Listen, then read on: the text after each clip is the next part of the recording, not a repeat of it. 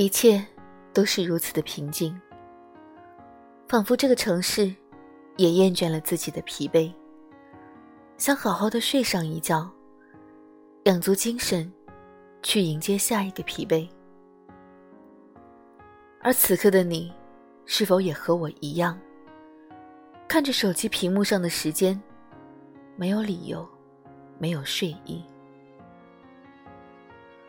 刚才的你。可能在一遍一遍的翻着朋友圈，偶尔感慨朋友们的小幸福，也或许在一遍遍翻着手机相册，却怎么也找不到几张适合发动态的照片。